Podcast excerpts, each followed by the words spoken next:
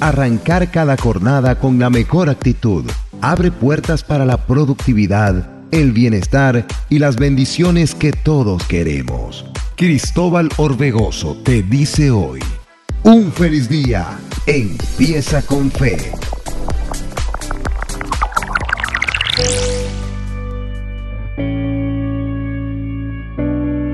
Un feliz día. Hoy quiero hablarte acerca de la crisis es solo la fuerza que te impulsa a encontrarte con el propósito.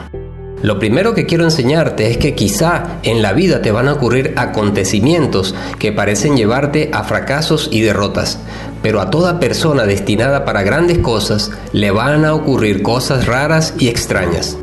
Pero lo importante de todo eso es que a pesar de las adversidades y de que existan movimientos extraños y pasos que con nuestra noción mental no entendamos, nunca te olvides que tu vida está escrita por la mano de Dios y que estás destinado para ser una persona exitosa. Dice la escritura que una mujer llamada Noemí se tuvo que ir de su país de origen, Belén de Judá, por el hambre que agobiaba esa zona para ese entonces. Junto a su esposo y sus dos hijos, se fue hacia un pueblo llamado Moab. Transcurrido un tiempo, muere su marido, quedando ella sola con sus dos hijos. Más adelante sus hijos se casan y parece que las aguas vuelven a su normalidad. Pero de repente sus dos hijos mueren y queda Noemí sola con sus dos nueras y con una grave situación financiera. Realmente era un panorama para nada alentador. Cuando nos damos cuenta de una situación como esta, solo te pido que reflexiones sobre lo siguiente. Dios nunca se olvida de sus hijos. Es imposible que los planes de maldad sobre tu vida prevalezcan por encima de lo que Dios escribió para ti. Para Noemí eso parecía un rotundo fracaso, según la lógica, la razón, pero para Dios no. Dentro de toda esa terrible situación, Dios tenía su plan perfecto de restauración para Noemí, al igual que lo tiene para ti, si es que estás atravesando por tiempos difíciles. Permíteme decirte lo siguiente, el ruido de las malas noticias no puede ser más fuerte que la buena noticia que Dios determinó para ti. Parecía que la vida de Noemí estaba marcada por la pobreza, la ruina, el dolor. Murieron sus dos hijos y su esposo, y tenía una grave situación económica.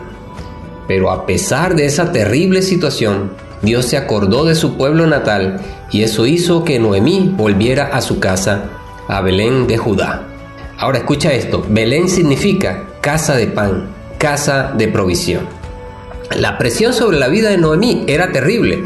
Se fue ella con su esposo y sus dos hijos y terminó quedando sola con dos mujeres.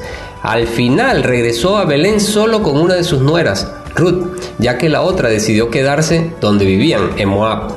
Ante la lógica humana no parece que había salida para la grave crisis que estaba pasando en la vida de Noemí, pero quiero enseñarte lo siguiente, cuanto mayor presión sientas en la vida por las circunstancias que estás viviendo, mayor será la bendición que va a venir sobre ti. Recuerda esta frase, a mayor presión, mayor será la bendición. A manera de ejemplo, permíteme explicarte lo siguiente. Los cauchos de un vehículo ruedan a mayor velocidad cuando tienen suficiente presión.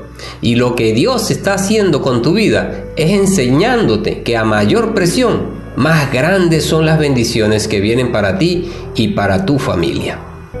Noemí regresó con su nuera Ruth a su lugar de origen, Belén. Al regresar todos se acordaron cuando se fue y le tuvieron lástima al verla cómo regresó, peor que cuando se fue. Dios lo que busca en cada persona es que regresen a su presencia, porque todos salimos de Dios. Tú fuiste creado por Dios, pero Él te buscó a través de la obra que Jesús hizo en la cruz del Calvario. Dios es hoy la casa de pan, la casa de bendición. Por eso es importante retornar siempre al lugar de su presencia. No hay mejor lugar que la casa de Dios. El rey David dijo, mejor es estar un día en su presencia que mil fuera de ella.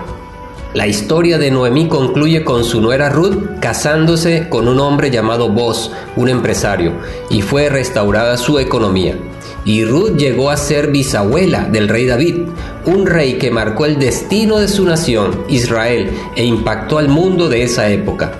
Y de la genealogía del rey David proviene nuestro Señor Jesucristo, el Mesías, el Salvador del mundo. Ten fe, ten confianza.